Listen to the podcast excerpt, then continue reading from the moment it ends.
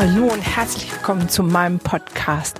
Mein Name ist Gunda Frei und dieser Podcast heißt Entwicklungssprünge, weil es geht um Entwicklung, die Kinder und Jugendliche machen, wie wir ihnen zu diesen Sprüngen verhelfen können als Eltern oder Pädagogen und wie wir vielleicht selber den ein oder anderen Entwicklungssprung hinkriegen zu unserem Besten und zu dem Besten unseres Umfeldes. Ich freue mich, dass du da bist. Die heutige Folge geht um die Helikoptereltern, werden sie oft genannt. Die Eltern, die überfürsorglich sind, die Sorge um ihre Kinder haben und sie vor dem Schlimmsten bewahren wollen, was ja erstmal ein guter Ansatz ist. Du darfst gespannt sein auf meine Sicht der Dinge über das Helikopterdasein.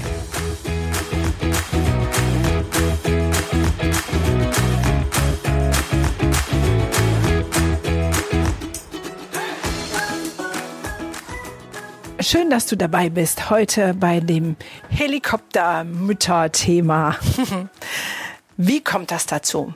Naja, eigentlich ist es ganz einfach. Neun Monate des Bangens, des Wartens, des Hoffens, der Vorfreude auf das ersehnte Kind. Und dann ist es da, mein eigen Fleisch und Blut. Ich halte es in den Armen und von da ab ist sozusagen der Mutter-Löwen-Instinkt geweckt. Und es heißt, ich werde dieses wunderbare Wesen, was mein eigen Fleisch und Blut ist, bis auf mein Fleisch und Blut verteidigen, beschützen, damit es gut groß wird ein sehr ehrenhafter Zug und äh, das macht auch durchaus Sinn. Aber wie viel beschützen macht wirklich Sinn? Dem wollen wir heute ein bisschen nachgehen und ich will ein paar Situationen beschreiben, die euch direkt selber ins Auge fallen. Am Anfang ist ja alles easy. Das kleine wunderbare Wesen liegt in der Babygrippe, kann sich nicht weit fortbewegen, lächelt einen an und weint dann und wann, wenn es Hunger hat oder die Windel voll ist oder sonst was. Aber dann fängt es an. Das kleine Süße wird mobil und fängt an, sich durch die Weltgeschichte zu bewegen. Und da gibt es die unterschiedlichsten Techniken, wie Eltern das unterstützen. Eine Variante ist zum Beispiel alles, was nicht nied- und nagelfest ist, wegzuräumen. Damit das Kind ja auf der einen Seite keinen Unfug mit meinen Sachen macht, so ähm, ja an den Knöpfen der Stereoanlage rumdrehen, bis sie abfallen, ist zum Beispiel eine hübsche Variante. Aber auch ganz anders, damit ja nichts passiert. Und dieses Ja, nichts passieren, das siehst du an der Art und Weise, wie sie ihr Kind schützen. Also, das fängt damit an, dass die Hand vor die Tischkante Ecke gehalten wird, weil das Kind könnte sich dran stoßen, wenn es anfängt zu krabbeln oder daher zu laufen. Das kleine wundersame Wesen fängt an zu laufen und die Mutter scannt im Vorhinein überall die Gefahren, räumt sie aus dem Weg und schreit schon, bevor das Kind überhaupt losgelaufen ist, Vorsicht, Achtung, pass auf und hält ihre schützenden Hände auf, um das Kind aufzufangen. Ich könnte jetzt unzählige Situationen beschreiben, aber ich glaube, ihr wisst genau, was ich meine. Nicht balancieren, weil es könnte runterfallen, alles wegräumen, äh, weil es gefährlich ist. Dann sind wir beim Kindergarten. Kindergarten, ähm, Ablösungsprozesse. Da ist das ähm, dieses ich will alles wissen und ich bleib so lange, wie mein Kind es braucht, bis es ihm gut geht, ähm, sind da so die kleinen Anfänge. Und in der Grundschulzeit merkt man es dann ganz besonders. Das ist ja die erste große Härteprüfung aus der Sicht der Eltern für die Kinder.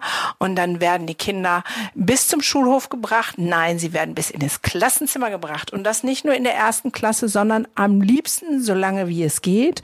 Und Mama trägt auch den Schulranzen, weil der ist ja viel zu schwer schwer und es könnte einen Rückenschaden entwickeln. Vielleicht übertreibe ich an der einen oder anderen Stelle, aber so und ein bisschen ähnlich beschreiben mir das Lehrer, die inzwischen Regelungen gefunden haben, gesagt haben, ähm, Grundschulkinder müssen an der sozusagen Schuleingangspforte abgegeben werden, um dem entgegenzuwirken in der weiterführenden Schule, was höre ich so oft in meiner Praxis, wenn es denn um Schwierigkeiten in der Schule geht und darum vielleicht eine Konsequenz walten zu lassen, dann ist da ganz schnell dieses, aber ich muss mein Kind beschützen. Wenn er jetzt die Klasse wechseln muss, dann kommt er nicht klar. Ich weiß genau, er hat nur diesen und jenen Freund und in der anderen Klasse kommt er nicht klar. Ja, Könnte sein. Das heißt aber, dass das ganze Leben darauf getrimmt ist, sozusagen alle Risiken und Nebenwirkungen deinem Kind äh, sozusagen vorwegzunehmen. Aber was macht das mit deinem Kind?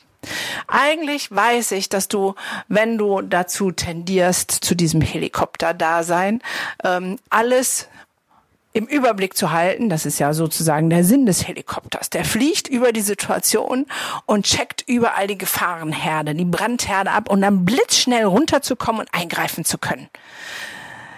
Das ähm, ist irgendwie ehrenhaft, aber das macht auch Trouble weil ich glaube schon, dass du dein Kind erziehen möchtest zu einem selbstständigen, selbstbewussten Wesen, der in dieser Gesellschaft einmal klarkommt.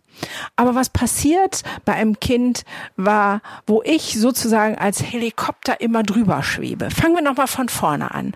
Also ein Kind, wo ich alle Gefahren beim Krabbeln schon aus dem Weg räumen, wird nie feststellen, was denn wirklich weh tut oder was Gefahren sind. Wenn ich immer die Hand vor die Kante halte, mache ich nicht die Erfahrung, ouch, das tat weh, ich muss einen anderen Weg wählen. Das heißt, schon im frühesten Kindesalter berauben wir unseren Kindern der Erfahrung von gut und schlecht, von Auer und nicht Auer, von dem, was uns sozusagen das Bewusstsein schult und stärkt. Wir schränken somit auch die Kreativität ein, weil da, wo wir merken, als Baby, als Kleinkind, da kommen wir nicht weiter, ist unsere Kreativität gefragt, neue Dinge zu finden, neue Wege zu finden. Aber wenn wir keine neuen Wege finden müssen, weil alles sozusagen aus dem Weg geräumt wird, ähm, wird sozusagen Potenzial leider klein gehalten. Nehmen wir die Schulsituation. Du bringst dein Kind immer zur Schule und trägst deinen Schulranzen. Ja, und dann wunderst du dich, dass zum Beispiel ähm, die Sachen nie da sind, wo sie sein sollten. Ein Kind, was den Schulranzen, den schweren selber trägt, kann man dazu anleiten zu sagen, überleg doch mal, welche Bücher du wirklich brauchst und äh, ein bisschen Selbstorganisation beibringen. Und auch das Signal, was du gibst, wenn du dein Kind bis in die Klasse bringst, heißt letztendlich, die Welt ist böse und gemein. Ich muss dich beschützen. Ich muss dich auf dem, auf dem Weg zur Schule beschützen. Ich muss dich vor den anderen Kindern beschützen. Vielleicht muss ich dich sogar vor den Lehrern beschützen. Das heißt, das Signal ist erstens, die böse, die Welt ist böse und gemein. Und zweitens, du bist zu klein und zu unselbstständig, um dich selber zu schützen und zu wehren. Das ist ein Signal, was ich meinen Kindern nie hab geben wollen. Ich habe das so gehalten, dass ich ähm, die ersten Tage mit ihnen zusammen zur Schule gegangen bin, an der Grundschule und nach zwei Wochen habe ich sie alleine gehen lassen. Natürlich habe ich mich am Anfang, weil auch ich Sorge hatte, sozusagen im Gebüsch versteckt. Das heißt, ich bin in einem Abstand, den sie nicht sehen konnten, hinterher, um zu gucken, ob das gut klappt, ob sie das gut hinkriegen. Aber es ist ein, für mich ein Lernen der Selbstständigkeit und des eigenen Zutrauens, der Selbstwirksamkeitserfahrung. Und wenn wir das weiterspinnen mit der weiterführenden Schule, ja, mir bleiben die Konsequenzen aus, weil wenn ich mein Kind vor allem beschützen möchte, dann wird es nicht selber sozusagen die Erfahrung machen, was das Tun beinhaltet. Alles, was wir selber tun, hat Konsequenzen. Und da, wo wir sie am eigenen Leibe spüren, da lernen wir Neues. Und da, wo uns die Konsequenzen vorenthalten werden, da bleiben wir in unserem alten Muster. Ich kann mich an eine Situation erinnern ähm, oder an viele Situationen, wo ich genau das auch gemacht habe mit meinem großen Sohn, weil ich wusste, er ist so sensibel und so besonders. Und ähm, in der Schule war ich immer die Löwin, die für ihn gekämpft hat. Und wenn er mich mit seinen blauen Kulleraugen angeguckt hat und gesagt hat, Mama, kannst du mit der Lehrerin sprechen? Ich möchte nicht umgesetzt werden. Ich möchte nicht, ja, dann bin ich los und habe gesagt, ich regel das für dich. Ich habe die Macht. Und naja, größtenteils hat es auch geklappt. Aber dann kam die eine Situation. Die eine Situation, die alles irgendwie geändert hat. Da hat er so richtig einen Griff ins Klo gemacht. So richtig, richtig einen Griff ins Klo. Und die Konsequenz, die dann ausgesprochen wurde, war genau das, der Klassenwechsel. Ähm, und zwar nicht, wie das oft so üblich ist, für ein oder zwei Wochen als ähm, Strafmaßnahme von einer Schule aus, sondern dauerhaft. Und ich wusste, das ist die bitterste Pille, die er schlucken musste. Das ist so richtig, richtig bitter, weil er so Schwierigkeiten hat, sich oft schnell in neue Kontexte einzufinden, weil in der anderen Klasse seine Kumpels waren, weil ähm, ihm da das Lernen schon schwer, weil, weil, weil, tausend Gründe. Und für mich war aber an diesem Punkt klar, wenn ich ihn daraus jetzt rette, wenn ich das jetzt umdrehe, wenn ich wieder Helikoptermama bin und sage, ja, ich tue alles, um dich zu retten, dann macht er nicht die Lernerfahrung, dass sein Handeln Konsequenzen hat. Dieses eine Mal hat keine blaue Kulleraugentaktik bei mir geholfen und er musste da durch. Und es war ein harter Prozess, der ja noch andauert, weil noch ist er in der Schule nicht fertig. Und ähm, was soll ich sagen? Ich glaube, an keiner Situation ist mein Sohn so sehr gewachsen und hat so einen Schub in Selbstständigkeit und Selbstwirksamkeitserfahrung gemacht als an diesem Punkt. Ihr lieben Helikoptereltern, ich verstehe die Motivation so unendlich gut.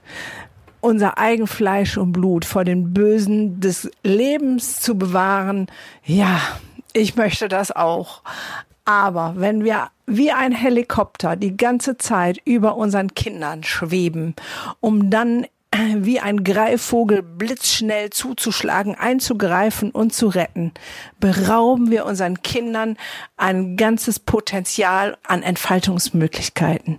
Die Kreativität, die Lösungsbereitschaft, die Verantwortungübernahme fürs eigene Leben, für für andere im sozialen Kontext. All das wird dadurch verschwindend gering klein gehalten.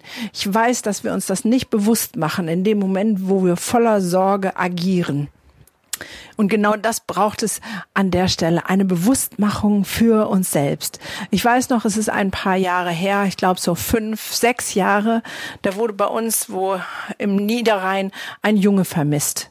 Und dann irgendwann äh, war klar, er war vergewaltigt und ähm, ja entsorgt in irgendwo hingeschmissen worden.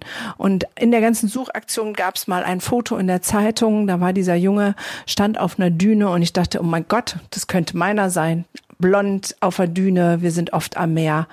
Und mir rutschte das Herz sprichwörtlich in die Hose. Und ich habe ungefähr fünf Sekunden darüber nachgedacht, wenn es mein Sohn wäre, und habe gesagt, stopp, Gunnar, du musst sofort aufhören, dieser Sorge Raum schenken zu lassen, weil wenn ich dieser Sorge Raum schenken lasse, dann sperre ich meinen Sohn ein. Dann ähm, sorge ich dazu, dass er nicht rausgeht, nicht unter Leute, nicht in die Selbstständigkeit kommt, nicht von A nach B bei uns auf dem Land mit dem Fahrrad selber fährt, weil es könnte ja auch mein meinen Sohn treffen.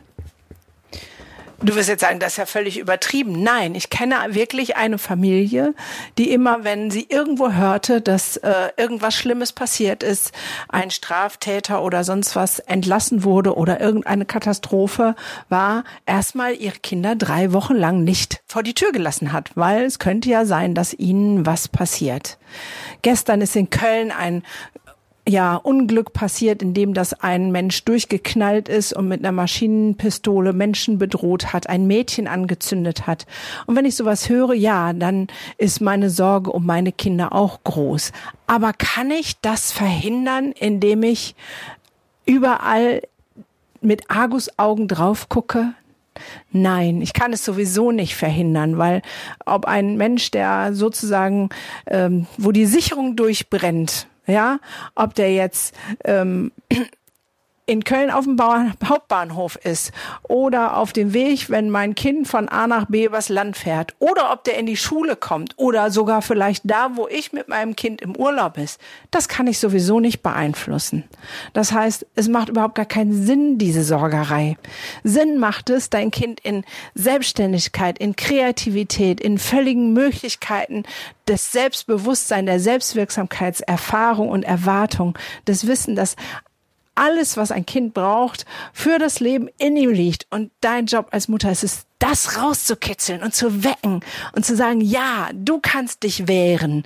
Du kannst es selber in die Hand nehmen. Du kannst Kompromisse schließen. Du kannst dich mit Mitschülern versöhnen, aussprechen. Du kannst auch mit einem Lehrer verhandeln. Bring deinem Kind doch eher die Techniken bei, wie es verhandeln kann, wie es Konflikte löst, anstatt die Konflikte für dein Kind zu lösen weil dann lernt es was fürs Leben, für die Zukunft, für den Beruf, für seine eigene Familie, für seine eigene Weiterbildung. Und an der Stelle höre ich dann, ja, aber der kann das ja gar nicht. Und wenn ich das mache, dann weiß ich, dann läuft das. Ja, genau. Er kann es nicht, weil er es nicht gelernt hat. Und wenn du es kannst, oh, was für ein Geschenk, dann bring es deinem Kind bei. Was ein Geschenk. Das ist großartig. Aber da, wo du alles für dein Kind löst, die Probleme löst, im Voraus alle Gefahren beiseite schaffst, damit erziehst du dein Kind zur Unselbstständigkeit und im schlimmsten Fall noch in Angst und Depressionen hinein. Du hast es in der Hand, deinem Kind das mitzugeben, was es braucht. Und es braucht dich, ja, mit ein bisschen Überblick und Weitsicht, um zu wissen und zu verstehen, was passiert und dann einer guten Anleitung, um zu zeigen, zeigen und zu sagen, wo die Gefahren sind und sie selber zu lösen. Ich wünsche dir echt total viel Spaß dabei. Fühl dich ermutigt, deine eigene Sorge in Kreativität umzuwandeln, zu nutzen zugunsten deines Kindes, damit es selber in Kreativität und in Selbstbewusstsein groß wird. Und wenn du merkst, du kommst aus an verschiedenen Stellen nicht aus deiner Haut heraus und denkst, ja, aber ich kann nicht, ich hab so voll, steck selber so voller Angst, ich kann das irgendwie nicht ändern, dann sei herzlich eingeladen zum Masterclass of Happiness, weil das ist ein Ort, an dem wir auch sowas uns angucken. Wo sind deine Glaubenssätze? Wo ist das, was dich hindert, in deinem Leben weiterzukommen? Weil ich weiß, wenn du in deinem Leben weiterkommst, kommen es auch deine Kinder. Das ist sozusagen eine eins zu eins Übertragung im positivsten Sinne. Und wenn du diesen Podcast hörst, hast du den Vorteil, dass du 25 Prozent Rabatt auf das Ticket bekommst. Also sei dabei. Ich freue mich auf dich so oder so, ob hier beim Podcast oder auf der Masterclass.